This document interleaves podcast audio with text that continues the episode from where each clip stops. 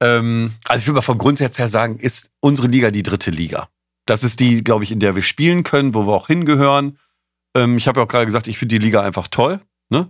Sicherlich würde ich es würd schade finden, wenn der VfL Osnabrück da nicht mehr spielt und irgendwann in der zweiten Liga spielt, weil Derbys sind einfach geil. Aber da ist der Anspruch auch ein anderer. Brückengeflüster. Der VfL-Podcast der NOZ. Brückengeflüster mit Derby-Stimmung vor dem Spiel des VfL Osnabrück am kommenden Samstag beim SV Meppen dürfen meine Kollegin Susanne Vetter und ich, hallo, äh, einen Mann begrüßen, der ein erfolgreicher Unternehmer in Osnabrück ist, ein großer Arbeitgeber in der Stadt, aber trotzdem sein Herz schon vor langer Zeit an den SV Meppen verloren hat und heute uns äh, erklären kann, wieso und warum der Verein in den letzten Jahren wieder äh, zu einem etablierten Drittligisten zumindest geworden ist. Das kann man ja sagen. Wir begrüßen Andreas Krämer bei uns. Hallo. Ja, moin. Und weil wir natürlich auch vom VfL Osnabrück sowas wie ein Gegenpart brauchen, äh, freuen wir uns, dass der neu gewählte Präsident, mittlerweile nicht mehr ganz so neu, äh, zu uns gekommen ist, Holger Elixmann am Mikrofon. Hallo, moin. Ja, am 100. Tag heute übrigens, hallo. Ja, oh, perfekt. Wunderbar. Wie fällt die 100-Tage-Bilanz aus? Ja, bisher durchaus positiv. Also klappt ja alles ganz gut. Ich meine, abgesehen jetzt vom ausgefallenen Spiel, aber sportliche Entwicklung ist ohne weiteres positiv zu bezeichnen. Also bisher macht es eine Menge Spaß. Äh, da werden sicherlich nochmal spannende Herausforderungen kommen, aber aktuell alles top. Andreas, wir können äh, auch nochmal Grüße ausrichten von meiner Seite. Äh, und zwar darf ich von jemandem grüßen, der jetzt gesagt hat, ähm, ja, das ist einer, der joggt immer bei mir hinterm Haus vorbei. Äh, ich sehe ihn dann immer rumlaufen, aber nie kommt er rein auf ein Gläschen Wein. Können Sie sich denken, wer das ist? Nee. Der ehemalige Trainer, Christian Neidhardt, mit dem ich gerade gesprochen habe. Christian, ja, alles klar. Ja. Das ist ja schon jemand, mit dem äh, ganz viel äh, in den, ja, bis vor zwei Jahren und die sieben Jahre davor ein gemeinsamer Weg beschritten worden ist beim SV Meppen, oder? Auch ein sehr erfolgreicher Weg, ne? Es war ja. schon eine tolle Zeit mit Christian zusammen, ja. Genau. Und man sieht ja in Essen eben auch, dass er auch äh, nicht nur in Meppen was kann, sondern dass er in Essen genauso gut was kann. Also damit auch beweist, dass er ein Top-Trainer ist. Mhm. Er hat am vergangenen Samstag äh, so ein bisschen dasselbe erlebt wie du. Ähm, er saß vom Fernseher und hat ein Spiel geguckt und war dann äh, nicht ganz so begeistert von den Sachen, die passiert sind. Natürlich ein anderes Spiel, SV Meppen gegen Preußen Münster, ist abgebrochen worden, war auch einen Tag später. Essen. Nee, Rot-Weiß Essen gegen, gegen äh, äh was habe ich gesagt? Rot-Weiß Essen, ja. Rot-Weiß Essen gegen Preußen Münster war ja. auch einen Tag später, äh, am Sonntag. Ähm, hier Abbruch brauchen wir jetzt gar nicht groß thematisieren.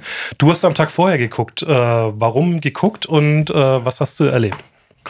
Ja, geguckt, äh, ähm, also die meisten Auswärtsspiele äh, besuche ich nicht. Ne? Man muss das ja auch im Job und familiengerecht irgendwie hinbekommen. Und zum anderen war ich letzte Woche in der Quarantäne, das kam nochmal erschwerend hinzu. Ja, hab's vom Fernseher gesehen, ja, und äh, die Stimmung war natürlich auf Nullpunkt, ne, nach so einem Spiel. Erstmal haben wir schlecht gespielt, dennoch diese Elfmeterentscheidung, die man sicherlich sehr kritisch äh, beurteilen kann. Ja, das darf uns an sich nicht passieren, aber es ist passiert. Mhm, 0 zu 2 beim SC Freiburg 2 verloren. Ich habe das Spiel auch gesehen. Ähm, ja, in Rückstand geraten, dann eigentlich echt am Drücker gewesen und dann kommt diese Szene. Ähm, Ball springt auf im Strafraum, Verteidiger von Freiburg will das Ding aus der Drehung wegschlagen und euer Mann, Bünning was glaube ich, ne? Genau. Springt rein ähm, und hält sich dann nach den Kopf und ja, dann pfeift der Schiedsrichter erst Elfmeter und nimmt ihn wieder zurück. Hat man ja auch schon so äh, längere Zeit nicht mehr gesehen, ne? Also ich weiß auch nicht, was, äh, ähm, also man hat ja ein paar Mal dann in der, in der Wiederholung versucht, das zu erkennen, hat er ihn berührt oder hat er das nicht berührt. Und ehrlicherweise bin ich da auch nicht so regelfest, dass ich sagen kann, muss er ihn wirklich berührt haben, um zu pfeifen? Anscheinend ja schon, weil er hat ja nach der Diskussion mit dem Linienrichter gesagt, nee, anscheinend nicht. Und ich glaube, der Lars ist auch etwas zu schnell wieder aufgestanden, äh, ähm, sodass vielleicht dann doch der Linienrichter so, der kann ihn nicht getroffen haben, weil wenn er ihn jetzt in der Höhe mit dem äh, Fuß am Kopf getroffen hätte, der wäre noch ein bisschen liegen geblieben. Ne? Also eine ganz schwierige Situation. Ich meines, mein Empfinden nach äh, war es ein klarer Elfer, aber der Schiedsrichter hat es mal ein bisschen anders gesehen. Mhm. Oder ist gespannt. Es war wohl ein bisschen so, dass das Headset von den Jungs auch noch ausgefallen ist vorher. Ne? Die konnten dann nicht miteinander kommunizieren, also der Schiedsrichter mit dem Linienrichter. Und ich habe es dann so interpretiert vom Gucken, dass der Linienrichter ihm dann tatsächlich gesagt hat, pass auf, der, es war nur gefährliches Spiel und dann ist es der indirekte Freistoß und halt kein Treffer. Ähm, wobei es natürlich, also ich ein paar Mal nochmal angeguckt, jetzt in der Zeitlupe vorhin auch, so ganz klar kann man es auch nicht sehen. Ne? Also man kann es nicht erkennen, oder? Ja, nee, also so habe ich, ich, ich kann es nicht sicher sagen, ob berührt oder nicht. Aber dann ist ja spannend, wie will der Linienrichter aus der Position, was, und das war ja genau auf Ebene äh, oder auf Höhe des Tores, wie will er das von der gegenüberliegenden Seite gesehen haben? Aber so what? Mhm. So ist Fußball. So sieht's aus. Susanne, Andreas ist voll dabei, ne? Auf jeden Fall. Man merkt schon, fiebert voll mit, geht voll mit.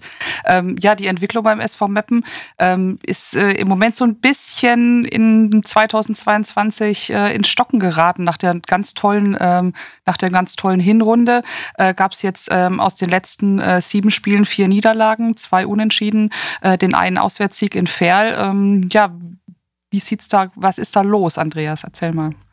Also wenn ich das beantworten könnte, was da los ist, ne, ich, ähm, dann müsste ich wahrscheinlich noch viel näher an der Mannschaft dran sein und vielleicht auch ähm, in meiner Jugend mal auf anderem Niveau hätte Fußball spielen müssen. Aber ich wollte vielleicht, bevor ich das beantworte, Susanne, ähm, ein Thema noch zu Benny sagen. Du hast jetzt ja gerade gesagt, ja, Osterbrücker Unternehmer und so weiter. Also es hat ja auch einen Grund, warum ich. Äh, äh, ähm, da wollten wir auch drauf kommen, aber sag gerne. Genau, weil ich in dieser Stadt, in dieser wunderschönen Stadt geboren worden bin und also quasi äh, mit meiner Mutter mich den SV Mappen aufgesogen habe. Sonst wird es wahrscheinlich, ich meine, ich bin seit mit ein paar Unterbrechungen, ich bin mit 17 in die Lehre gekommen nach Osnabrück, also bin ich seit 35 Jahren jetzt hier. Äh, sonst wäre mein Herz sicherlich woanders hingeschlagen, aber das ist einfach die, die Basis, wo das herkommt. Mhm. Und Susanne, um deine Frage vielleicht zu beantworten, ähm, ehrlicherweise läuft es in der Rückrunde nicht gut, um es mal vorsichtig zu formulieren. Jetzt gar nicht mal, weil äh, aus der, aus der äh, sicherlich sehr, sehr guten Hinrunde sich jetzt die Ziele neu modelliert haben. Wir gesagt haben, jetzt wollen wir aber unbedingt um den, um den Aufstieg spielen. Das ist gar nicht die Idee. Wir sind froh, wenn wir die 45 Punkte auf, auf dem Konto haben, weil dann wissen wir, dass wir nicht mehr absteigen können. Und die sind ja gar nicht so fern. So, die sind nicht so fern, genau. Aber sicherlich ist das ärgerlich, wenn du irgendwie dann doch oben hättest vielleicht eine kleine Rolle mitspielen können. Und wenn es nur ist, die anderen äh, ein bisschen zu ärgern, wir wissen alle, wenn du Platz 4 erreichst, dann bist du schon mal qualifiziert für den nächsten DFB-Pokal, was ja auch für einen Verein wie für uns äh, äh, sehr interessant ist, auch von auf der finanziellen Seite gesehen. Ja, aber beantworten kann ich euch das nicht. Und ich finde es auch zu einfach, äh, wenn Leute sagen, ja, ihr habt doch in der Hinserie weit über eurem Niveau gespielt. Mhm. Also sehe ich anders. Ja, okay. Ja, also darf, darf, dafür, ähm, was habe ich die Tage gesagt? Ja, dann führe ich das Unternehmen auch seit 23 Jahren über dem Niveau. Ne? Ähm, also das kann nicht nur alles Glück und Zufall in, in einer, dass ich mal eine gute Serie habe. Ja, aber ich kann nicht eine gesamte Hinserie weit über meinem Niveau spielen. Das glaube ich einfach mhm. nicht. Mhm. Aber kannst du denn ein bisschen trotzdem die Gründe nennen, warum es gerade ein bisschen in Stottern gegangen ist? Liegt es eher an der Offensivleistung oder? Ja gut, ich meine, wenn du in die Tabelle guckst, siehst du ja schon, woran es liegt, dass wir einfach zu viele Gegentore mhm. kriegen. Ne? Und ähm, sicherlich auch nicht genügend Tore schießen. Also das ist vorne wie hinten. Jetzt kann man sagen, jetzt war der eine oder andere verletzt. Ne? Aber das sind für mich keine Gründe, äh, woran, es, woran es wirklich liegt. Und ich finde, was so ein bisschen, das ist so eher das, was ich so von außen betrachte, auch jetzt gegen Freiburg das Spiel, ich finde, mir hat so ein bisschen die Galligkeit gefehlt. Ne? So das Spiel, du hast es vorhin gesagt, nach dem 1 zu 0 sind wir ganz gut zurückgekommen oder nach dem Gegentor. Ähm, aber dann diese Galligkeit, diese Geilheit zu haben, das unbedingt drehen zu wollen, das ist das, finde ich, was uns so ein Stück weit fehlt zurzeit. Mhm. mhm. Holger, beim VfL ist das so gerade wieder etwas zurückgekommen. Ne? Der VfL ist super in die äh, Rückrunde gestartet, ist äh, ins Jahr 2022, ist bis dahin noch unbesiegt, hat 13 Punkte aus sieben Spielen. Du beobachtest es ja auch, du bist regelmäßig im Stadion am Mikrofon dabei. Das stimmt. Jetzt gegen Mappen übrigens auch. Da bin ich dann nicht im VIP-Raum, sondern mache den Lauschangriff. Da fällt jemand aus. Ansonsten äh, hätte ich es anders gemacht. Auswärts bin ich meistens nicht unbedingt am Mikro, aber bei Heimspielen nach wie vor. Und da freue ich mich jetzt auch schon drauf. Ja, das Jahr 22 lässt sich grundsätzlich ganz gut an, keine Frage. Wenn man aber so mit dem einen oder anderen spricht und natürlich aus dem Bekanntenkreis sind es ja viele, die auch äh, beim VfL mitfiebern, dann sagen die, ihr habt in den letzten beiden Spielen vier Punkte liegen lassen und äh, ich widerspreche dann immer ein Stück weit, aber wir sind uns da nicht ganz einig. Also Türkgücü, keine Frage, äh, da waren, sind zwei Punkte einfach verloren gegangen, die eigentlich nicht hätten verloren gehen sollen. Das äh, ist ganz eindeutig so. Da solltest du ruhig einen Dreier mitnehmen. Bei Viktoria Köln habe ich das anders gesehen und zwar direkt nach der Partie auch schon. Die haben in meinen Augen, also gut, der Vorfall hat eine durchschnittliche Leistung gemacht, aber keine schlechte Leistung in meinen Augen. Viktoria Köln hat mir unheimlich gut gefallen. Die haben jetzt alle Leute an Bord und es ist kein Wunder, die haben jetzt in Saarbrücken gewonnen. Das hat mich eigentlich wenig überrascht. Ich glaube, die werden noch manchen Punkt sammeln, die sie zunächst nicht sammeln konnten, jetzt wo sie die ganze Truppe haben. Eine richtig gut zusammengestellte Truppe. Übrigens auch ein sehr angenehmer Auswärtsfahrt nach Köln. Da wird man dann doch sehr gut behandelt. Das hat richtig Spaß gemacht, muss ich sagen. Also äh, von daher den Punkt, da würde ich sagen, es völlig, geht völlig in Ordnung an dieser Stelle. Türkgücü ist natürlich ärgerlich. Zwei Punkte mehr äh, auf der Habenseite, dann sieht die Tabelle immer gleich ein bisschen anders aus. Und wir hätten ja gesehen, wie es gegen Braunschweig die Konstellation gewesen wäre. Da musst du ja schon fast gewinnen, äh, um zumindest die nicht enteilen zu lassen. Mhm. Das Spiel gegen Braunschweig ausgefallen. Warst du denn schon auf dem Weg ins Stadion oder? Nein, das war ja morgens relativ frühzeitig und es klappt ganz gut in den Gremien, dass man da dann doch informiert wird, dass das nicht möglich ist. Man muss es ja eigentlich fast absehen. Also mhm. es hat ja nun, äh, wenn es mehrere Tage stürmt in Folge und dann direkt am Vortag stürmt, da muss man natürlich damit rechnen, dass dann gewisse Dinge an so einem altehrwürdigen Stadion sich doch schon mal lösen. Mhm. Aber das, das äh, würde ich auch sagen, was, was ähm, Holger gesagt hat. Wenn ich mich zum Beispiel gerade an das Spiel äh, gegen 1860 erinnere. Ne, das war ja das vorletzte Spiel. 1-1. Mhm. Genau. Zu Hause. Da würde ich sagen, das Ding kannst du auch gewinnen. Und da war genau das da, was wir erwarten. Aber das Spiel davor gegen Havelse war ein Totalausfall. 0-3, glaube ich, ne? Ja, ja. Also es ja. war eine Katastrophe. Es war wirklich schlimm, das sehen zu müssen. Ne? Und ähm, also nicht ganz so schlimm, aber ähnlich habe ich es jetzt in, in Freiburg eben auch erlebt. Ne? Und da fragst du dich, so gegen so eine Truppe wie gegen 1860 bist du voll da. Ne? Und die zweite Halbzeit, auch das habe ich leider nicht im Stadion verfolgen können, ähm, war äh, top von der Stimmung her, von der Leistung her, von der, von der Energie her. Aber das kriegst du ja nicht wieder abgerufen, ne? Mhm. Das ist natürlich eine schöne Überleitung, denke ich auch. Also Freiburg 2 haben wir ja auch nicht gut gegen ausgesehen zu Hause. Mhm. Äh, und Havelse auch nur 0-0, auch nicht so schönes Spiel.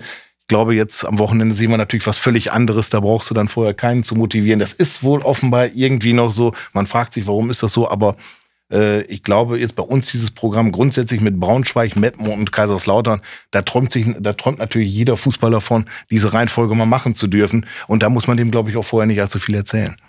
Christian Neid hat gerade gesagt in seiner Einschätzung zum Spiel, das wird von der ersten Minute an auf jeden Fall ohne großartiges Abtasten voll abgehen. Zu lesen in der NOZ ab übermorgen dann oder ab Mittwoch, um äh, genau zu sein für alle, die zuhören. Ähm, wir wollen mal den äh, Menschen Andreas Krämer ein bisschen vorstellen für unsere Zuhörer. Du hast ja gerade eben schon angesetzt. Ähm, in Meppen geboren, deswegen liegt dann der Sprung zum SV Meppen nahe. Aber ich habe auch gelesen, du warst bei Union Meppen, also einem anderen Verein in der Stadt. Fußballer, Tischtennisspieler und Tennisspieler. Genau, also das, äh, aber Fußball, was ich schon äh, gerade gesagt habe, äh, relativ talentfrei. Äh, das habe ich früh erkannt. Dann habe ich äh, äh, Tischtennis gespielt. Das hat auch einigermaßen funktioniert. Da würde ich auch sagen, da habe ich Talent gehabt. Also Sie können es gerade nicht, seh nicht sehen, liebe Zuhörerinnen, liebe Zuhörer, aber Holger Elixmann hat auf sich gedeutet und genickt. Da ist ähnliches Potenzial fußballerisch vorhanden. Rechter Verteidiger in Orbeck, was willst du erwarten? Aber ist ja wenigstens schon mal ein guter Name, Orbeck, oder? Ja. ähm, Herrlicher Verein auch. Genau, und dann bin ich irgendwann äh, zum, zum äh, äh, Tennis gewechselt, genau. Ja. Mhm. Und wie war die erste Berührung mit dem äh, großen SV Meppen? Also ganz ehrlich, die, die ähm, erste Berührung kann ich dir gar nicht sagen. Ich kann aber dir sagen, dass ich mein erstes Geld bei, beim SV Meppen verdient habe. Und früher war ja das noch ein, ähm, ein Allzweckstadion, damals auch Hinburg-Stadion. So habe ich das damals kennengelernt. Und da gab es auch diese Aschebahn. Und äh, da ist Bier verkauft worden. Das habe ich natürlich als Kind äh, nicht genutzt, aber man konnte äh, Pfandflaschen einsammeln, dort am Kiosk wieder abgeben. Und da kann ich mich gut erinnern, dass ich dann teilweise beim Spiel, wenn es mir dann, glaube ich, langweilig wurde oder so, äh, dann habe ich damit angefangen. Ich glaube aber, das meiste Geld habe ich auch wieder in Süßigkeiten umgesetzt im Stadion. aber ähm, das waren meine ersten Berührungspunkte beim SV, ja. Was mhm. gab es da pro Flasche? ich weiß gar nicht, das, kann das sein, so fünf Pfennig oder zehn Pfennig, irgendwie ja. sowas in dieser Größenordnung? Ja. Mhm, aber es waren die ersten Kenntnisse des volkswirtschaftlichen Kreislaufs. Ne? Also, ja, wo das genau. Geld herkommt, dann geht es auch, auch wieder schön dahin. Genau. Ähm, äh, ist aber dann noch ein Sprung äh, von dem Erlebnis als Kind zum äh, erfolgreichen Unternehmer. Erzähl ruhig mal ein bisschen, wie du äh, in diese äh, ja, ähm, Telekommunikationsbranche, kann man ja im weitesten Sinne sagen, äh, reingekommen bist und dort so ein, so ein Unternehmen aufgebaut hast. Also dies, das hat mich ähm, jetzt muss ich mal rechnen, 1986 hat es mich schon nach Osnabrück gezogen, also bin ich hier in die, in die äh, Lehre gegangen, habe äh, damals beim Fernmelderamt noch, was heute die Deutsche Telekom ist, an der Wachsbleiche, hier habe ich damals meine äh, Ausbildung zum Fernmelderhandwerker gemacht. Das habe ich auch äh, äh, viele Jahre ähm, gemacht. Ich war einer der wenigen Leute, die noch hier oberischen Fernmeldebau gemacht haben. Also ich bin auf diese Masken geklettert und habe Leitung gezogen und so weiter. Aber dann hat man irgendwann uns gesagt, ihr könnt nicht weiterkommen. Dann habe ich in der Abendschule äh, mein Abi nachgemacht und ähm, wollte an sich Lehrer werden. Also ich wollte äh, äh, auf Lehramt studieren, Mathe, Sport, Physik. Und da war ich auch mittendrin. Das ist dieser NAK-Kurs. Das gibt, wird in Osnabrück angeboten über die, ähm, ähm, nicht über die Fachhochschule, sondern hier übers, übers ähm, wie heißt das nochmal, bei der, beim ähm, Volkshochschule, VHS. Jetzt habe ich Mein Gott, schwierig. Ach, da Genau. oben, ja. Und da habe ich das gemacht und ähm, dann habe ich irgendwann mal eine, eine Stellenanzeige gesehen von NT Plus damals, ne? Oder damals war es noch Nintemann Telekom, hatten der Bene Nintemann und der Jan Nintemann gegründet. Und da äh, haben die mich aus welchen Gründen auch immer, habe ich mich da beworben, haben mich auch genommen. Und dann bin ich aber aus der technischen Seite äh, rausgekommen, bin da in den Vertrieb gegangen, habe da Marketing gemacht. Dann äh, ist ein damaliger Chef von mir nach Düsseldorf gegangen, dann bin ich mit dem nach Düsseldorf gegangen. Und dann entwickelt sich die, so Idee, so Callcenter-Dienstleister für kleine mittelständische Unternehmen anzubieten. Das hat mich nicht mehr losgelassen. Dann war meine Frau derzeit, oder damals war es noch meine Freundin, bei der IHK. Und die haben so Seniorenberater gehabt. Da habe ich dann mal die ersten Gespräche geführt, dann zur Bank und dann der Vater vom Freund von mir hier aus Osnabrück, ähm, der war auch früher lange beim VfL, das war äh, das Familie Schütter. Ähm, äh, der hat mich dann beraten. Ja, und so bin ich in die Selbstständigkeit gekommen und bin dann am 1.7.1999 hier in Osnabrück, sind wir zu zweit angefangen und haben so die Firma aufgebaut. Mhm. Zu zweit. äh, 2008 habe ich mal gelesen, 800 Mitarbeiter. Wie viele sind es mittlerweile? Also wir sind, Stand heute sind wir 2700 ungefähr und haben zehn Standorte, haben jetzt gerade vor 14 Tagen Standort in Istanbul eröffnet. Jetzt soll im Sommer, wahrscheinlich erster Sektor, erster Siebter soll noch Athen dazukommen. Also wir internationalisieren das gerade so ein bisschen. gibt eine ganz äh, schöne Anekdote aus meinem Bekanntenkreis. Ähm, als ihr nämlich einen eurer ersten Großaufträge hattet, da habt ihr irgendwie gar nicht gewusst, wie ihr das wuppen sollt. Ich, äh, das heißt immer, es ging um Brotschneidemaschinen, aber Nee. ich habe jetzt Brotbackautomaten Genau. gelesen. Ne? Genau. Und da sind einige, äh, die quasi auch aus dem Emsland kommen, Ja. hast du dann zusammengetrommelt und hast gefragt, wie sieht's denn aus, wollt ihr nicht noch was machen? Und ja, dann, äh, das ist was, was durchaus öfter hier noch erzählt worden ist mir, dass Also das war, äh, da die immer ausgeholfen haben. Und es sollte nur für kurze Zeit sein und ging dann aber ein paar Monate, ne? Das war eine Rückrufaktion für Brotbackautomaten. Und ich bin über einen Kontakt aus Hamburg, bin ich irgendwann auf den Samstag dahin gefahren und dann haben die gesagt, ja, wir haben hier ein Problem und so weiter. Dann habe ich nur gefragt, ich sage ja, wie viele Leute denn und wie lange? Ja, wissen wir auch nicht irgendwie. Wir müssen das jetzt über die DPA raushauen. Weil es hatten sich bis zu dem Zeitpunkt, ich glaube in Deutschland irgendwie 13 Küchen entzündet durch diesen Brotbackautomaten, aber es ist noch keiner zu Schaden gekommen. Die haben gesagt, wir müssen jetzt, bevor man wie rechtlichen Probleme kommt, wir müssen das an die Öffentlichkeit geben. Haben wir dann gemacht so und dann ähm, haben wir uns damals gesagt, irgendwie 30 Leute und wir waren zu dritt, zu viert. So, dann haben wir alle Freunde, Bekannte, irgendwie Familie und äh, eben genau die, die du auch meinst, alle angesprochen. Ja, die haben uns dann geholfen. Dann haben die eine Einweisung von zehn Minuten gekommen und dann rappelten irgendwann die Telefone. Und dann wurde aus diesen zwei Wochen damals, wurden es, glaube ich, fünf oder sechs Monate dieser Rückrufaktion. Und das war ehrlicherweise einer, ja, das war an sich schon so ein großer Startschuss, dass es dann noch größer wurde bei uns in der Firma. Mhm. Holger, wann hast du ihn das erste Mal so wahrgenommen? Kekse? Ja, oder auch Andreas Krämer, wie lange kennt ihr euch? Ne, wir kennen uns eigentlich gar nicht großartig, äh, eigentlich erst seit kurzer Zeit. Äh, aber Kixel hatte ich eine sehr positive Erinnerung insofern dran. Äh, wir haben das Masters organisiert. Es gab ja mal die Kixel-Halle, relativ äh, in der Nähe von eurer Firma. Eine Halle, die übrigens ein großes Potenzial in meinen Augen gehabt hätte. Leider war es dann vorbei. Nein, das ist aber die andere Firma. Das ist unser Marktbegleiter gewesen, wo die Halle war. Ehrlich? Ja. Ach so. Das guck ist von dem Jens Bormann früher die Firma gewesen. Ja. Mhm. Na gut, habe ich auch immer auch sehr positiv wahrgenommen. äh, War das der gleiche Name? Das vielleicht nur zur Erklärung? Nee, Hast du nee, das, nee. Äh, Nee, Ne? das war früher B und W. hm? Und das war Bormann und Wolf, die, die haben auch einen Callcenter gehabt und das war relativ in der Nähe von der äh, Kixel Arena, Äh, meinst ich du, ne? glaube, ihr redet gerade ein bisschen aneinander Ja, ich vorbei. Es geht schon um die Arena, die Kixel Arena. Aber du meintest in der Nähe, du dachtest, dass sein Unternehmen in der Nähe auch gewesen wäre, ne? Aber es Ja, ist die, Rede von der Arena Halle. war doch richtig. Die, die habt ihr Nein, doch die Arena, aber das Unternehmen Ja, war ja, nicht genau. von uns in der Nähe. Nein, da genau gegenüber ist äh, B und W gewesen. Das ist, ja, das meine ich ja gerade. Ja, ja, das weiß ich. Aber die Das. Kixel Arena äh, hat den Namen von, deinen, von deiner Firma getragen. Ja, genau. Genau. Darauf Das wollte ich, darauf wollte ich Genau, hinaus. das ist, wenn man- dann, Ich hab dann, dann, dann, verstanden. dann war ich schon auf richtig. Die Arena Ja, in der Nähe deiner Firma. Nein. Ja, Achso, alles Also in der Nähe, in der Nähe, das um es nochmal zuzuordnen für alle, die es nicht wissen, das ist in der Nähe von Ikea. Genau. Da hinten, wenn man rausfährt und da haben eine Zeit lang auch äh, die Ballers gespielt. Daraus ist das ja entstanden, das Projekt, äh, Genau. so wie ich Mhm. das äh, noch in Erinnerung habe. Und ähm, genau. Basketball. das äh, Basketball, die haben damals einen Standort gebraucht, zweite Liga, als sie damals aufgestiegen sind. Und ähm, daraufhin wurde ein alter Getränkemarkt zu dieser Halle umgebaut. Mhm. Da wart ihr Namensgeber und äh, das war wirklich eine richtig gute Geschichte. Das haben wir ja immer gesucht in Osnabrück, eine wirklich entwicklungsfähige Halle. Äh, aber leider ging es ja dann nicht weiter mit diesen Bowlers und dann Mhm. war es äh, vorbei.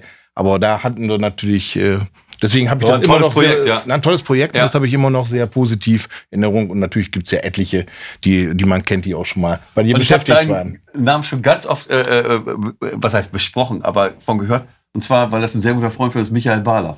Ja, Genau. Das Genau. war aber so die Brücke zu dir. Ja. Genau. Mhm. Ja, wollte ich sagen, in Osnabrück kennt man sich irgendwie Ja, über ja. zwei, drei Beziehungen immer. Äh, wir haben gerade über Marcel Lorenz gesprochen und so weiter. Also da gibt's immer gemeinsame Bekannte und viele Verbindungen. Genauso geht das natürlich ins Emsland. Da möchte ich an dieser Stelle auch mal was zu sagen. Eine kleine Anekdote in Hasbergen. Da gibt's einen, der ist Günter Schlauf. Das ist also ein ganz überzeugter Meppen-Fan. Das ist wahrscheinlich der überzeugteste Meppen-Fan in ganz Hasbergen. Und in dem Jahr, wo wir nur 17. waren und ihr weiter oben wart, da hat er jeden Morgen mich beim Nah und Frisch abgefangen. Jeden Morgen. Ich kam da immer hin, hab da mir ein Brötchen gekauft und jeden Morgen hat er gesagt, Geld, was stehen wir gut und was steht ihr schlecht? und, im, und im Jahr drauf, als das umgekehrt war, ich weiß nicht, da hat er einen anderen Zeitplan gehabt. Ich habe den nicht gesehen. Ja, genau. Aber das kenne ich. das du, kenn ich. Ja. 2017, 18, ne? muss das Ja, gewesen genau, sein. genau. Mit dem 17. Platz abgeschlossen, der VfL Osnabrück. Da hat, äh, seid ihr gerade aufgestiegen in dem Jahr und das erste Spiel am neunten Spieltag, meine ich, 1-0 gewonnen gegen den VfL. Das war doch bestimmt auch was, was so ein bisschen im Gedächtnis bleibt von den alten Spielen, oder? So der erste Sieg gegen den großen Rivalen. Du, ehrlicherweise, nein. Ja? Also, das, ich, wenn ich mir die ganzen Ergebnisse, jetzt mache ich das ja auch schon drei Tage länger, wenn ich mir das alles merken könnte. Es gibt da so Menschen, äh, ähm, ja, es gibt da so Menschen, die können das, ne? Aber das äh, äh, kann ich nicht, nein. Mhm. Holger, hat man das damals das Stadionheft noch? Weil du hältst jetzt gerade hoch, 19, 1912. Nein, das war 2017, was, was ich hier habe. Ja. Aber da habt ihr auch gewonnen. da habt ihr 1-0 gewonnen. Ja, das war ja das Spiel, von dem ich Du gerade hast sprach. aber auch genau. noch ein paar alte, andere Genau. alte Schätzchen dabei, Holger, wie ich das sehe. Ne? Du bist super vorbereitet. Genau, ich bin nur so ein bisschen in mein Archiv gestiegen heute, habe das ein oder andere gefunden. Und was ich besonders spannend Ist, es finde... dein, dein, ist das ein VfL-Archiv oder ist es dein privates Mein, mein Archiv? privates. Echt? Mein privates. Also ich habe äh, natürlich nicht alles aufbewahrt, aber was ich ganz viel habe, ist diese Jahre 82, 83. Also das ist schon ein Schätzchen, äh, habe ich jetzt auch erstmal wiedergefunden. Aber hier habe ich einen Bericht gefunden vom 27. November 1989. Da ist der eben angesprochene Christian Neidhardt übrigens. Der musste nach 30 Minuten ausgewechselt werden, weil er nämlich kurz vor der roten Karte stand. Oh. Spielend für den VfL logischerweise. äh, Ergebnis war allerdings äh, 3 zu 1 für den SV Meppen. Überschrift VfL mit Herz, aber ohne Hirn. Das wollen wir natürlich jetzt in der Form nicht so sehen. Was mir aber besonders aufgefallen ist, Harald Pistorius und Jürgen Bitter haben damals aus Meppen berichtet. Ja. Äh, und die Aussage zum Schiedsrichter finde ich besonders spannend. Schiedsrichter war Hans-Peter Delving, der ein oder andere kann sich an ihn erinnern, äh, aus Osburg, der mit seinem faunhaften Gehabe einige Male die Grenzen zur Lächerlichkeit streifte und ansonsten in einem harten Spiel konsequent leitete. So eine Formulierung, die muss man erst mal finden. Also ich habe herzlich gelacht, als ich das gelesen habe. Das faunhafte Gehabe des Schiedsrichters, der wahrscheinlich den einen oder anderen Elfmeter auch nicht Ja, ja. gegeben hat. Aber Ja. konsequent war er. Konsequent war in einem harten Spiel, sechs äh, verschiedene gelbe Karten. Und wie gesagt, Neidhardt musste schon nach Ja. 30 Minuten die Partie verlassen. Ansonsten Sehr hätte schön. er nicht zu Ende spielen können. Ja, gibt es denn so einen großen Klassiker, an den du immer gerne wieder zurückdenkst?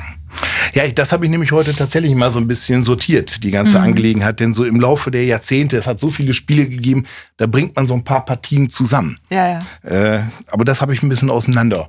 Von 93 wollen wir mal nicht Ja, das sprechen. eins, ich wollte gerade sagen, das 1 zu 3 und so, das lassen wir jetzt alles mal weg. Da hast du auch bes- bestimmt noch ein netteres Beispiel. viel, viel schönere Beispiele. Äh, und zwar äh, 1998, das berühmte Nebelspiel. Ja, das wollte ich gerade sagen. Da kann ich mich noch gut dran erinnern. Genau. Also das, das war tatsächlich unglaublich. Ich stand ja ganz normal im Block wie immer und ich habe Da hat äh, Pele Wollitz auch noch für den VfL gespielt, ne? Der hat doch da auch ein Tor gemacht, oder nicht? 98, nee, äh, Christian Klaassen hat das 1-0 gemacht und Daniel Thune das 2-0. Ah, okay. So, da haben wir 2-0 gewonnen, aber ich habe kein Tor gesehen, weil das auf der anderen Seite war und äh, man, man tatsächlich nur bis zum, bis zum Mittelkreis Das schauen stimmt. konnte. Ja. Ein wichtiger Sieg damals, äh, weiß ich wohl noch. Und dann, das hatte ich nämlich ein bisschen durcheinander gebracht. Dann gab es die andere, ein spektakuläres Spiel am 20.04.2000. Das war dann 2 zu 2. Damals äh, sind Stadtbusse eingesetzt worden, hier von, von Seiten der Stadtwerke. Da sind also etliche Stadtbusse nach Meppen gefahren. Ich bin auch mit einem äh, gefahren, 2 zu 2. Wie gesagt, Zandi macht's 1-0, 1-1 Hartenberger. Die, die, die sich dran erinnern können, Hartenberger, Hartenberger, hey, aber das nur nebenbei. Das 1 zu 2, Jacek Janiak, Fußballgott. Und dann 2-2 macht äh, Fakai oder Fikai für den SV Meppen. Das war dann eine Partie, wo Guido Spork, der ja auch eine äh, Vergangenheit in beiden Vereinen hat, Ja. äh, sich auf eine Bande gestellt hat, äh, ein verschiedenes, ein, ein, ein Fußbekleidung hochhielt äh, und dann von einem Ordner von der Bande geprügelt wurde. Das war schon relativ spektakulär. Da war richtig was los. Und dann sind wir mit dem Stadtbus zurückgefahren. Ich glaube, gleichzeitig hatte Galatasaray irgendwie UEFA Cup oder sowas gewonnen. Da war hier eine Party in Osnabrück. Da war noch richtig Theater.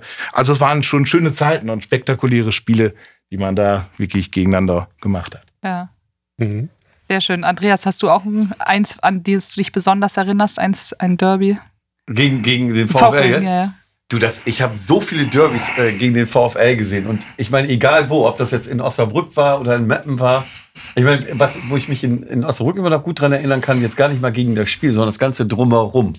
Ne, als wir noch jünger waren, sind hier die Leute aus Hamburg, die sind von überall nach Osnabrück gekommen. Und dann ging es abends noch in die Altstadt danach, dann zog man noch um die Häuser.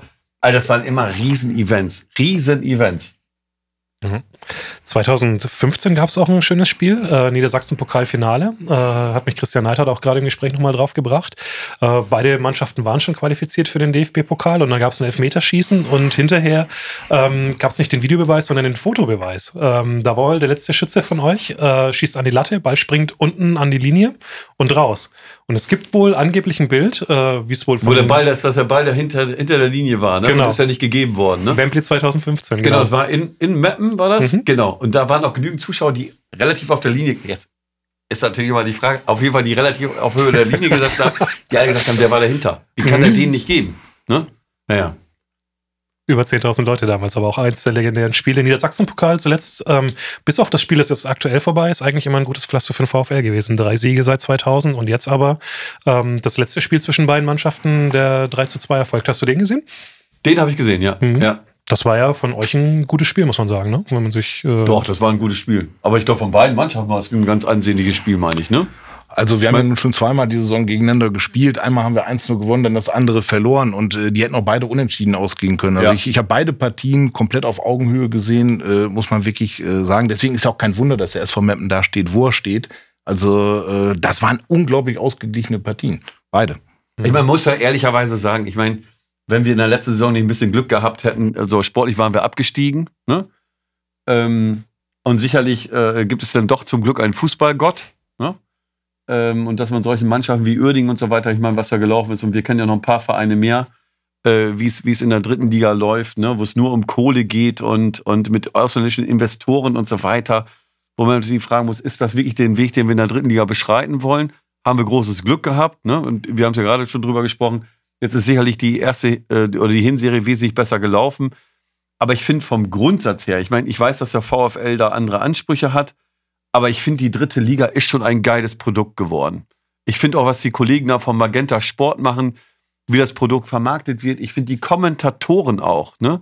Jetzt will ich nicht über andere Sender reden. Ich finde, das ist wirklich ein. könnte man aber. Ja, genau, könnte man, aber das ist, glaube ich, nochmal eine ganz andere Diskussion.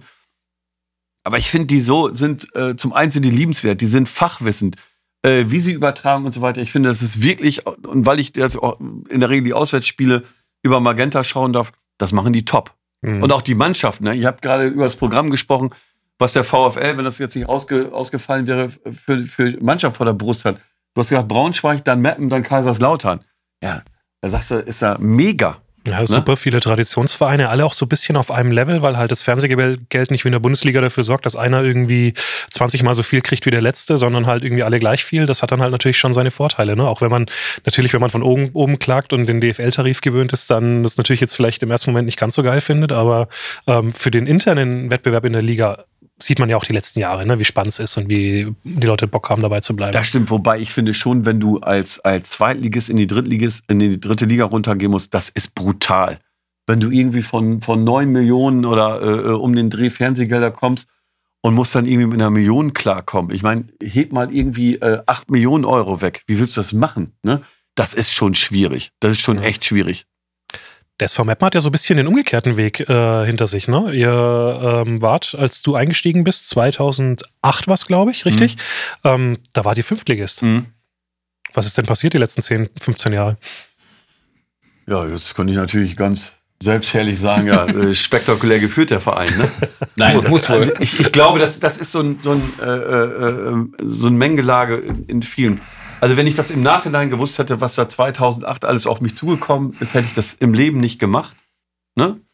Ähm, weil ich teilweise, und ich glaube, da haben sich auch Mitarbeiter bei uns in der Firma, vor allen Dingen Führungskräfte, große Sorgen gemacht, weil ich teilweise weitaus mehr für den SV gearbeitet habe. Und ich meine, wir machen das im Ehrenamt. Das ist ja nicht so, dass wir da irgendwie Kohle für bekommen, sondern es ist ein reines Ehrenamt. Aber das ist nur auf Deutsch gesagt scheiße hochgekommen. Der Verein war kurz vor der Insolvenz. Das war mir damals nicht so klar. Aber ich glaube, das haben wir mit viel Fleiß, mit viel äh, äh, Arbeit haben wir das hinbekommen. Wir haben über einen langen, langen Zeitraum ähm, es geschafft, uns das, das äh, Vertrauen der Sponsoren zurückzuarbeiten. Da gibt es auch eine, das ist keine Anekdote, das ist in der letzten Saison gewesen, als es absehbar war, dass wir, äh, äh dass es nach Abstieg riecht. Ne? Da haben wir mit unseren Top 50 äh, ähm, oder 60, 70 Sponsoren äh, Gespräche geführt. Die haben alle gesagt, nein, wir bleiben bei den gleichen Geldern, wir wollen, dass ihr wieder hochgeht. Und das spricht von einem Riesenvertrauen in die handelnde Person. Ich glaube, weil wir das über den Zeitraum sehr solide gemacht haben, nicht spinnern geworden sind, hat sich das am Ende des Tages auch im wirtschaftlichen Erfolg und auch im, im sportlichen Erfolg gezeigt. Und der Verein, und ich glaube, das dürfen wir auch mit viel Stolz sagen, ist heute einer der wenigen äh, Drittligisten, der keine Schulden hat. Du hast gerade gesagt, wenn du es gewusst hättest, was auf dich zukommt, dann hättest du es nicht gemacht. Aber was hat dich denn damals überzeugt, das zu tun? Also du hast damals schon in Osnabrück gelebt, hast hier deine, deine Familie, dein Unternehmen und ja, bist aber trotzdem jetzt quasi wieder dann zurück um den, und nicht zurück, aber bis zum SV Meppen, um, um deine alte Liebe dort sozusagen zu dem Verein wieder zu entdecken. Genau, die Liebe war aber schon wieder entfacht. ja. Nur noch nicht im Amt und Würden. Und zwar habe ich damit, ich, ich glaube, es war 2006. Reinhold Tatamusch müsste auch noch vielen äh, mhm. bekannt sein, genau. Der Reinhold war damals auch mit dem Forscher unterwegs und der hatte mich damals überzeugt, dass wir Trikotsponsor werden. So, und das waren wir dann schon, also zwei Jahre, 2008. So, und dann gab es halt die Situation, dann gab es einen Sanierungsbeirat ähm, das war damals äh, der Dieter Barlage, der heute bei uns im Verwaltungsrat sitzt, und der Matthias Küß, auch Verwaltungsrat. So, und die haben mich damals angesprochen und haben gesagt: Sag mal, äh, wir müssen ja irgendwas hier im Verein ändern. Ähm, und wer ist denn das überhaupt, der, auf der Brust steht? Ja, und so haben die mir das gesagt. Deshalb bin ich auch heute ehrlicherweise, das ist die wahre Geschichte. Ähm, das bin ich ja nicht Präsident, sondern ich bin Sprecher des Vorstandes. Weil 2008 ist, das muss ich mal rechnen, doch, da ist unser Sohn geboren und die Firma und so weiter. Und dann äh, äh, sagten die so, ja, Andreas, geh doch mit uns in den Vorstand und so weiter. Und dann sagten, ja, dann wirst du Präsident vom SVM. Ich sage, ey Jungs, im Leben nicht. Im Leben nicht. Ich sage, ich weiß schon gar nicht, wie ich das hier zu Hause durchkriegen soll. Ne? Und ähm, dann haben wir die Satzung geändert. Dann, sagen, ja, dann wirst du nur Sprecher des Vorstandes. Ich sage, das ist eine Bombe-Idee. Ne? äh, habe ich auch gemacht. Ich habe noch ein Entscheiden und das, ich meine, inzwischen hat mir meine Frau verziehen. Aber äh, äh, ich habe einen Kardinalsfehler gemacht. Ich habe sie nie gefragt, als die Wahl auf der Mitgliederversammlung war. Dann stand es irgendwann in der Zeitung und sagt sie, Andreas, was ist denn hier passiert? Ich sage, ja, irgendwie tralala, tralala. Ne? und äh, das war scheiße. Also das war nicht gut gemacht von mir. Aber das ist der einzige Grund, warum ich heute äh, äh, Sprecher des Vorstands bin. Ja. Hm. Und ist auch geblieben ja dann. Ja, seitdem, also ich bin jetzt dem Amt, ich kann jetzt nicht sagen auf 100 Tage genau, aber seit 13 Jahren und zwei Monaten, drei Monaten treu, ja. Mhm. Holger hat da der VfL mal seine Chance verpasst, äh, da jemanden zu cashen, der da gerade äh, groß geworden ist? Oder wäre die Chance wahrscheinlich gar nicht da, da, gewesen? Ja, das ist ja im Nachhinein relativ schwer zu sagen, aber du hast ja wunderbar hergeleitet. Ich meine, wenn du irgendwo herkommst, ist es ja auch richtig Support your local team. Das sagt man immer. Und natürlich äh, ist der SV Meppen im Emsland ein Leuchtturm, wie der VfL Osnabrück ja. in der Stadt ist. Das äh, Emsland ist ja auch nicht strukturschwach, das kann man ja überhaupt nicht. Da sind ja wirklich interessante Sponsoren, die ihr dabei habt und da wird hier wirklich hervorragende Arbeit äh, geleistet. Was mich jetzt noch interessieren würde, Tatamusch, da ist mir doch neulich der Sohn irgendwo untergekommen. Wo spielt der? Der ist, äh, ähm, der war ja bei uns auch im Jugendleistungszentrum. Ja. Und Ted ist letztes Jahr ähm, zum BVB, zur zweiten genau. Mannschaft gewechselt. Da war's. Mhm. Siehst du, wollte ich sagen, da kam mir doch der Name unter und mhm. da wusste man doch gleich, äh, dass die Verbindung zum SV Meppen da irgendwo da genau. war. Nein, also das ist, das ist jetzt natürlich klar. Natürlich wünschen wir uns in Osnabrück auch, dass hier auch eine gewisse, natürlich viele deiner Beschäftigten äh, sind Osnabrücker und ja. die wünschen sich natürlich sicherlich auch, äh, dass der VfL da irgendwo ein Stück weit gewürdigt ist, aber äh, dass man doch sein Team unterstützt, wo man herkommt, das ist doch genau das Richtige. Das wünschen wir uns doch eigentlich von allen. Mhm. Und ich finde das ja auch, ich meine, ich sehe das immer so, dass, dass äh, ähm, diese Rivalität, also auf dem Platz da ist, die auch drumherum ist und so weiter. Ich meine, ich habe so wie Freunde, Familie. Ich gehe auch regelmäßig zum VfL, wenn ich, wenn ich mal angesprochen werde oder eingeladen werde und so weiter. Kein Problem, ne? Und ähm, wenn ich denn, also wenn sie nicht gerade gegen Mappen spielen, dann stehe ich da auch da und dann kann ich mich auch äh, euphorieren für den VfL. Da will ich nicht, dass irgendwie Freiburg gewinnt, sondern will ich natürlich, dass der VfL gewinnt. Also kein Problem. Ne? Und man sieht es ja eben jetzt auch bei diesem Thema, was wir äh, ähm, jetzt gegen das, äh, ja, doch gegen das Land Niedersachsen gemacht haben. Das äh, hat ja der Michael Welling federführend auch mit dem, äh, also er hat es federführend gemacht, hat den Ronny Bauer mit ins Boot genommen. So, da, da ziehen wir auch an einem Strang. Ne? Ich meine, da sind wir in der dritten Liga und wir wollen Erfolg, wir wollen, dass unsere Fans im Stadion sein können.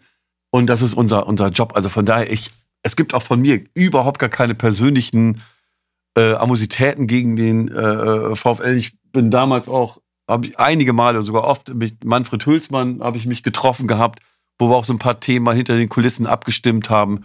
Also alles in Ordnung. Aber stand es für dich mal irgendwann im Raum oder war es eine Überlegung, vielleicht auch beim VfL als Sponsor einzusteigen?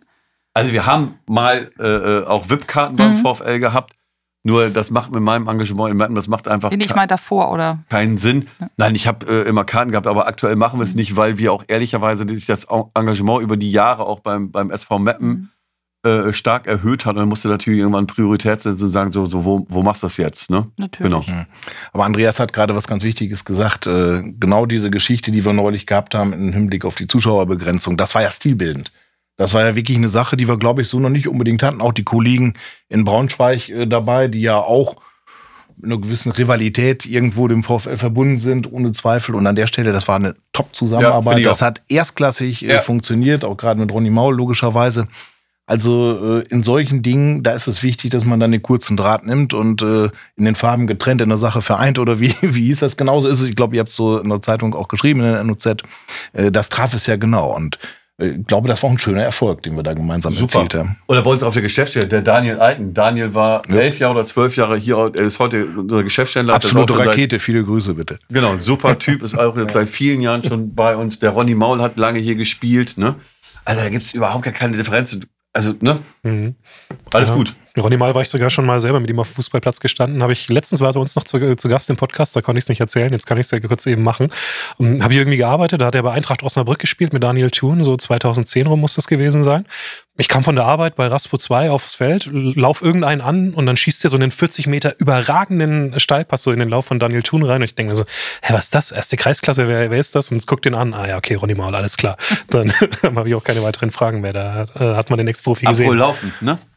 Ich spiele einmal die Woche spiele ich äh, äh, mit Ronny unter anderem auch Tennis. Also wir sind so eine Viererkombo und wenn hin und wieder einer ausfällt, bereichert uns auch noch Tommy Reichenberger dazu. Ne? Es ist unfassbar, ne? was diese Jungs, jetzt sind das auch nicht die größten gewesen, ne?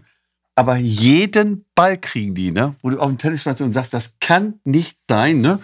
Also technisch bei Ronny würde ich sagen, äh, äh, am Schläger überschaubar, ne? aber läuferisch spektakulär. Spektakulär. Und Tommy beherrscht sowieso jede Ballsportart. Ne? Ja. Ja. Er kann's. Genau. Mhm. Ist er. Ich habe noch einen äh, Punkt äh, auf meinem Zettel, der so ein bisschen, ähm, ja, beim VfL so ein bisschen vorbelastet ist, würde ich sagen, aber ihr habt es umgesetzt in Mappen. Äh, VIP Tower. Ja, habe ich jetzt die Tage noch wieder ein paar Zeilen in, in Freunde gelesen. Ähm, also wir haben schon die Thematik, und das muss man auch ein bisschen voneinander trennen, dass die Stadt und der Landkreis, als wir äh, ja relativ spontan aufgestiegen sind, ähm, dass die über 4 Millionen ins Stadion investieren mussten. Da waren auch sicherlich Dinge dabei, die mussten eh gemacht werden, egal in welcher Liga wir ge geblieben wären. Aber wir müssten an sich jetzt, und die Diskussion haben wir auch gerade äh, politisch, äh, weiterer Ausbau des Stadions, dass wir die, die, dass bei uns die Westtribüne, dass die an sich erneuert werden müssen. Wir haben, du sagtest das gerade schon mal, Trainingsgelände ist eine Katastrophe, weil wir so viele Mannschaften haben. Dann wollen wir jetzt auch ähm, die Anerkennung fürs Jugendleistungszentrum haben, wo man gewisse Dinge auch erfüllen muss. Das ist schon problematisch. Und so jetzt, ich sag mal, für die Übergangszeit und wir haben, ist auch einer unserer Sponsoren, ELA Container und den Günther Albers, den Geschäftsführer kenne ich ganz gut. Da sind wir dazu gekommen und gesagt, was können wir denn irgendwie machen, weil der VIP-Raum ist so voll, das kannst du keinem mehr zumuten. Und jetzt gar nicht wegen Corona, sondern insgesamt. Und dann haben wir die Idee gehabt, komm, was ist da mit so einem Tower? Haben das mit der Stadt besprochen, gab es auch viel hin und her. Und am Ende des Tages haben wir es genehmigt bekommen und konnten uns mit ELA auf einen vernünftigen Deal einigen. Und es ist das das erste Mal, äh, dass man in, äh, ähm, in Mappen aus einem VIP-Bereich ins Stadion gucken kann. Ne? Und das Ding ist ja wirklich scheißend hoch, ne? Weil du ganz ja. oben drin bist, das sind irgendwie zwölf Meter. Ne? Aber ich finde, und wir haben ähm, innerhalb von vier Wochen haben wir schon, ich glaube, weit über 100 Karten äh, aus dem Tower, Tower vermarktet. Das ist für uns, also bis wir dann den großen Wurf im Stadion haben, ist das eine, ein super Wurf. War gerade ein schöner Verspre kleiner Ganz, ganz, Versprecher ganz aus genau. dem Das war, teuer das, vermarktet. das, das waren, das Da waren habe ich kleine teuer Versprecher. hast, du hast äh, statt Tower hast du teuer gesagt. Ja, schön. Ähm, Ja, das ist natürlich, ist das einfach so, das ist, das ist überall das Gleiche. Man hat ein relativ großes Interesse äh, bei entsprechenden VIP-Kunden. Du kannst das Interesse nicht bedienen. Und natürlich ist es, das muss, das gehört ja zur Wahrheit dazu, auch erforderlich, dass, äh, dass da entsprechende Kapazitäten geschafft werden. Neulich, als wir in Duisburg waren, da war ich irgendwann in Loge 37. Also ich habe da welche gesucht und da, da war noch lange nicht zu Ende. Also von daher äh, haben wir natürlich da andere Voraussetzungen und da muss man unterschiedliche Wege gehen, um eben dieses Interesse zu bedienen. Denn letztendlich äh, sind da die Dinge, die für einen Etat wirklich entscheidend sind. Die Genau. werden da gemacht. Und das ist was ganz Wichtiges, Holger, was du sagst, eben äh, was für den Etat einfach wichtig ist. Und man muss ja auch sagen, wenn man sich mal, und ich habe das jetzt zur Corona-Zeit nicht in dieser Saison, sondern in der Saison davor, habe ich mal die Chance gehabt, dass ich relativ viele Auswärtsspiele gesehen habe, weil am Wochenende die Kinder hatten kein Tennis, kein Fußball, kein Tralala, also konnte Fatih auch mal ein paar äh, äh, äh, Auswärtsspiele besuchen. Und wenn du nach Ingolstadt kommst, wenn du nach Halle kommst, wenn du nach Zwickau kommst, wenn du was weiß ich wohin kommst, ne, da würde ich sogar sagen, auch beim VfL, ne, wobei ich euren VIP-Bereich wirklich schön finde, ne, aber da sind wir in gewissen Teilen nicht wettbewerbsfähig. Das muss man mal einfach sagen. Ne? Und da sind richtig. auch sicherlich, ähm, wenn man in diesen Regionen wie, wie äh, äh, Osnabrück, Osnabrückerland, Emsland, wenn ich auch als Kommune, ne, und da meint man nicht Stadt und Landkreis, wenn ich sage, ich möchte Fußball und dieses Event auf dem Niveau haben, dann kostet das auch Geld. Das ist nun mal so. Und dass die Vereine das immer nur alles selber stemmen können und wenn ich nur einen Teil der Infrastruktur schaffe, ne, und das sind auch die Diskussionen, die wir auch politisch geführt haben. Wir haben gesagt, Freunde, das ist in, im Emsland schon schwierig, auch das ganze Thema Sponsoren. Wir sind auf einem guten Weg. Aber wenn wir in der Liga drin bleiben wollen und wir sind äh, in der letzten DFB-Auswertung, ich glaube, vom Gesamtetat sind wir auf Platz 17. Ja, dann müssen wir uns auch nicht wundern, dass wir auch irgendwie mal Platz 17 spielen. Ne? Und jetzt will ich nicht sagen, dass nur Geld Tore schießt, aber Geld hat auch oder spielt schon immer Erfolg im Drittliga-Fußball eine, eine Hm. nicht unwesentliche Rolle. Auf, auf Dauer ist es ganz genauso. Also wir sind ja auch nur im Mittelfeld in dieser, in dieser Richtung. Äh, tatsächlich haben wir da Nachteile gegenüber bestimmten Vereinen. Und du musst schon eine gewisse Zeit tatsächlich dann überperformen, wenn du was ganz Außergewöhnliches erreichen Genau. willst. Das ist ja bei uns in der Aufstiegssaison und in der ersten Zweitligasaison gelungen, wo wir ja teilweise mit dem geringsten Etat trotzdem deutlich mehr rausgeholt Ja. haben. Das kannst du aber nicht auf Dauer machen und deswegen müssen diese Wettbewerbsnachteile in irgendeiner Form dann auch mal angegangen und beseitigt werden. Wobei ich natürlich dazu sagen möchte, dass wir in Osnabrück das Stadion hat ja, hat ja was. Das hat Mega. ja, äh, das, das, das wird bleiben, da sind wir uns sicher. Aber natürlich muss man immer mal darüber sprechen, wie man da die Struktur verbessert, was da möglich ist in dem Wohngebiet. Ich meine, ein Stadion in so einem Wohngebiet zu haben, ist ja ein Kapital und äh, das, ist, das ist ja schon wirklich was ganz, ganz Besonderes. Aber natürlich äh, wird es da dann auf Dauer auch Veränderungen geben müssen, die genau diese Dinge bedienen, die wir eben angesprochen haben. Also ich glaube auch nicht, dass, also ich würde mir in Meppen nie ein, ein Stadion, jetzt sind wir noch ein bisschen äh, äh, nicht auf weiter Flur, aber wir sind nicht so beengt, wie, wie ihr es in Osnabrück seid. Ähm, aber ich würde mir auch kein Stadion wünschen, was jetzt irgendwie äh, direkt an der A31 ist, wo keiner mehr mit dem Fahrrad hinfahren kann und so weiter. Das ist auch scheiße für einen Verein. Ne? Kann man so deutlich sagen. Ja, aber in der Struktur kann man bei uns ja auch ein bisschen was machen und in der Struktur kann man bei euch genauso gut noch was machen, wo das Stadion heute ist. Ne? Das ist ja ganz spannend, dass die, äh, diese Probleme die beiden Vereine ja so ein bisschen einen. Also die Probleme sind gleich. Ähm, VIP-Kapazität so ein Stück weit ausgeschöpft. Äh, Gelände ist vorhin schon gefallen. Andreas, sag ruhig mal, wie es bei euch da aussieht. Äh, gehört euch irgendwas vom Trainingsgelände? Wie viel habt ihr da zur Verfügung? Also unter welchen Bedingungen arbeiten die Profis in Mappen? Das weißt, wissen unsere Zuhörer, glaube ich, jetzt zum Also Großteil wir nicht haben äh, äh, direkt auf dem, auf dem ähm, äh, Hauptplatz, also wo das Stadion steht, da gibt es noch einen B-Platz und einen Kunstrasenplatz. Und dann haben wir noch einen ähm, Nebenplatz, einen Trainingsgelände, da gehst du so fünf Minuten. Ne? Jetzt kann man schon sagen, Winter auch ein bisschen schwierig, weil da sind keine Umkleidekabinen und wenn die dann gehen müssen, etc. pp. Ähm, und da haben wir noch so, ich sag mal so, zweieinhalb zusätzliche Trainingsplätze. Dann haben wir am Marianum an einer Schule haben wir noch einen weiteren Platz. Und der Rest läuft halt über andere Vereine. Und bei uns kommt ja noch hinzu, ähm, also jetzt im fußballerischen Bereich, dass wir auch im Frauenfußball auf relativ hohem Niveau spielen. Ne? Und es riecht ja alles danach, als würden wir äh, im Sommer wieder in die erste Bundesliga aufsteigen. Und wenn man sich da mal anguckt, unter welchen Bedingungen die Frauen das Thema abrufen, Alter, ich habe da so einen Respekt vor. Ne? Also das ist so unfassbar, äh, wie das überhaupt geht. Aber trotzdem brauchen die auch Trainingsmöglichkeiten etc. pp.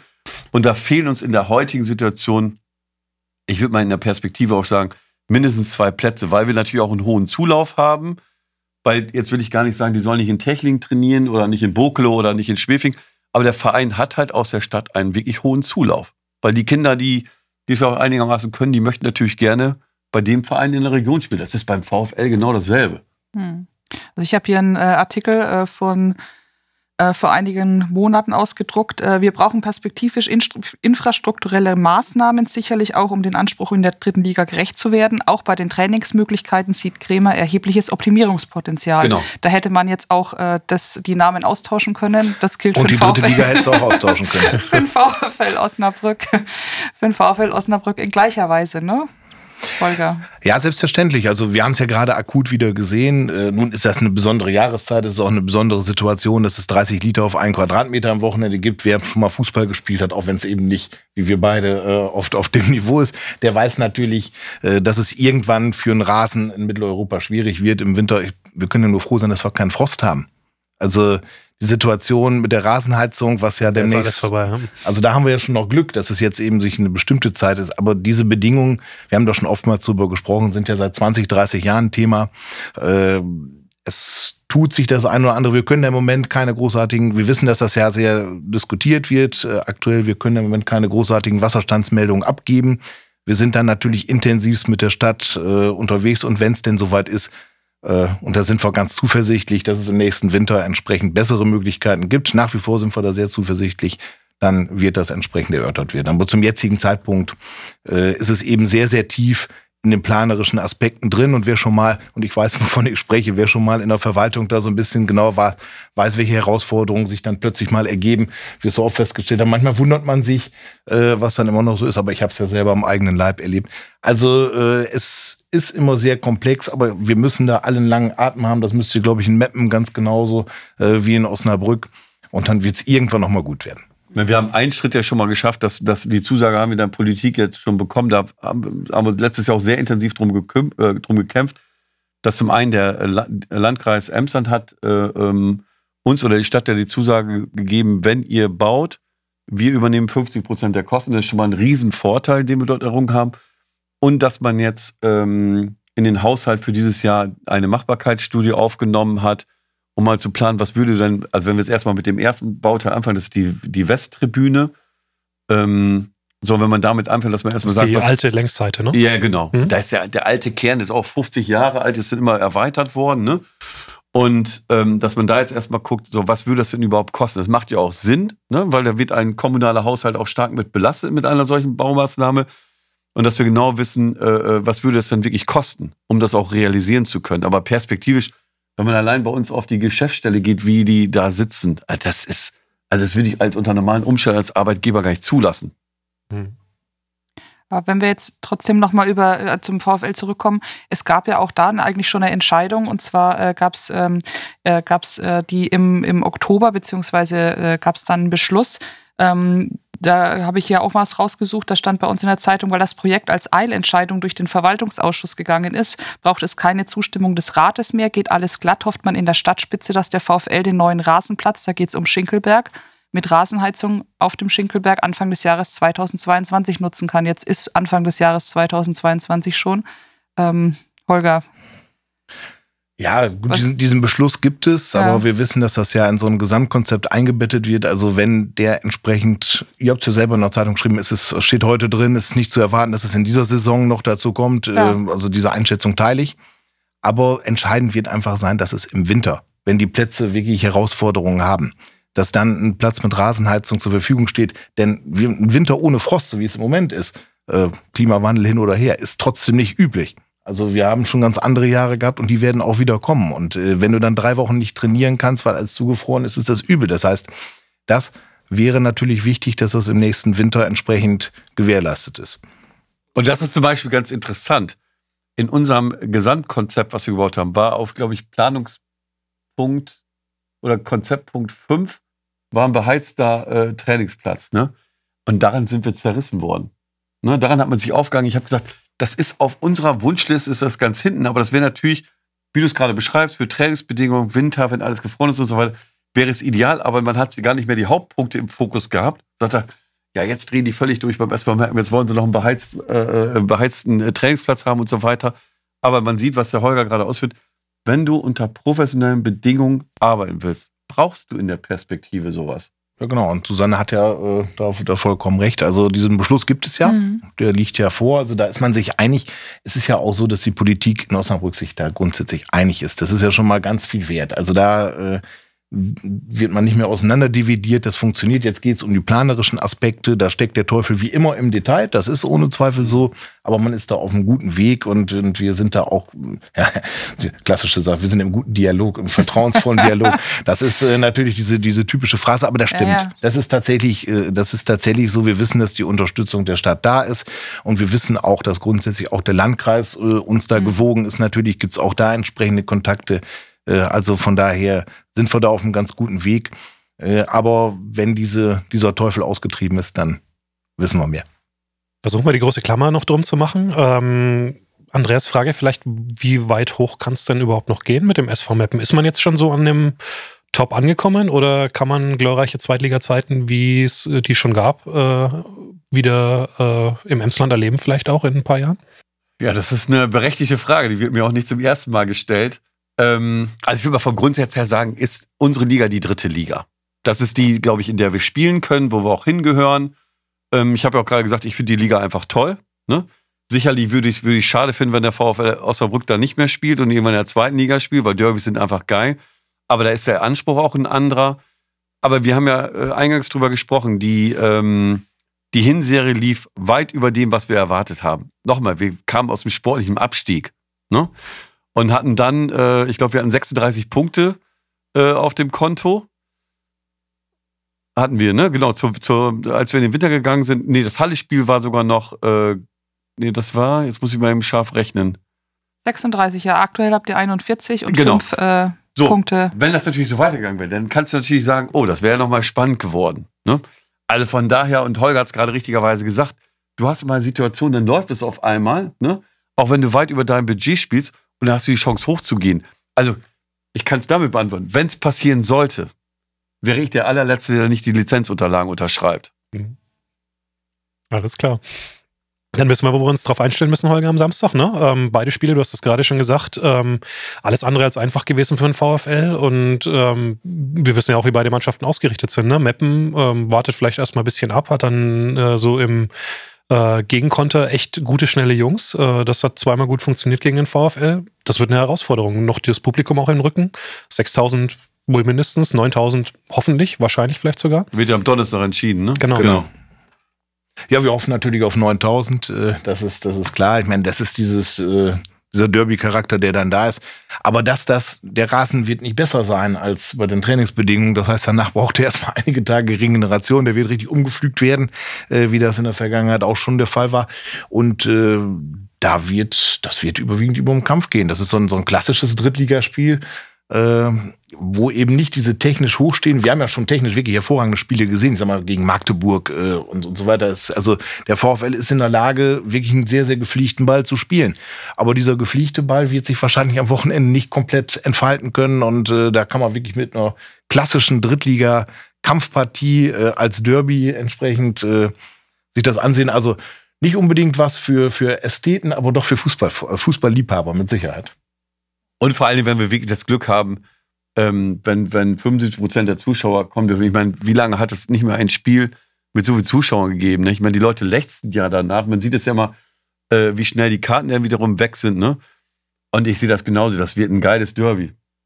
Da freuen wir uns auch alle drauf. Hast du noch was auf deiner Liste, Holger? Also haben wir, haben wir alle historischen Spiele soweit abgehakt? oder? Also wenn wir jetzt die ganze Liste durchgehen würden, ihr wollt das ja auf 45 Minuten so ein bisschen begrenzen. Das sind wir schon Äh, drüber. Also es gibt noch, ja, es gibt noch so ein, so ein paar Spiele rein theoretisch. Also das eine ist ja noch gar nicht so lange her, 2018, als wir 2-0 gewonnen haben. War übrigens eine außerordentlich spektakuläre Partie, die wir zwar verdient gewonnen haben am Mhm. Ende, 2-0 gewonnen. Das war der Auftakt in diese wirklich wunderbare Aufstiegssaison dann. Wo, da wusste man auch gar nicht, wo man Aber stand. das war auch glücklich, ne? Richtig, das war zwar verdient, aber dem Grunde nach war es glücklich. Es ist ein Elfmeter verschossen worden, Handelfmeter. Ja, genau. Richtig. Stimmt. Dann, dann hatte der Tankulic, der ja nach wie vor äh, entsprechend für euch spielt, hatte eine Chance, das sieht man nur relativ selten. Also Frank Mill 1984 äh, gegen Gladbach, der kann, oder, oder beim FC Bayern, kann sich vielleicht dran erinnern, das war ein Riesending. Ich weiß gar nicht, wie er den nicht reingetan hat. Da träumt er wahrscheinlich heute noch manchmal von. Äh, man hätte da hinten liegen können. Und dann hat man Ja, dann geht doch irgendwann auch noch der, der eine Eckball war doch eigentlich drin und der Schiedsrichter pfeift irgendwie so einen Zweikampf ab, ne? auch, auch noch, ganz genau. Stimmt, also das ne? hätte, Das- ja, genau. das Ja. hätte wirklich erheblich anders ausgehen können, war dann aber, dann wurde man in der zweiten Halbzeit immer stärker und Oahim hat sogar ein Tor geschossen, was auch nicht regelmäßig der Fall war. Ähm, und das war dann irgendwie so, so eine Initialzündung. Ich weiß, dass wir das so aufgenommen haben, dass wir gesagt haben, Mann, was ist denn diese Saison hier möglich? Du gewinnst 2-0 und spielst in der zweiten Halbzeit ganz klar besser. Da warst du in der ersten Halbzeit der Zehnten liegen können. Aber äh, das hat uns dann so ein Stück weit getragen, dieser Sieg in diesem Derby. Und das Zweiter Spieltag, meine ich, ne? das war der zweite Spieltag. Das wünsche ich mir natürlich jetzt auch nach diesen Unentschieden, dass da jetzt nochmal, denn man wird einige Punkte sammeln müssen in den nächsten Wochen, wenn man noch dahin möchte. Und der Weg ist weit, ist nicht einfach. Es sind viele Mannschaften, die ja wirklich ungefähr auf, auf Augenhöhe liegen. Äh, und da wird man reichlich Punkte sammeln müssen. Und da, sorry, müssen wir eigentlich am Wochenende mit anfangen. Ja, das äh, äh, kann ich aus eurer Sicht total verstehen. Ja, ne? Auf der anderen Seite muss man sagen, das, das habe ich jetzt am Wochenende auch wieder gedacht. Ne?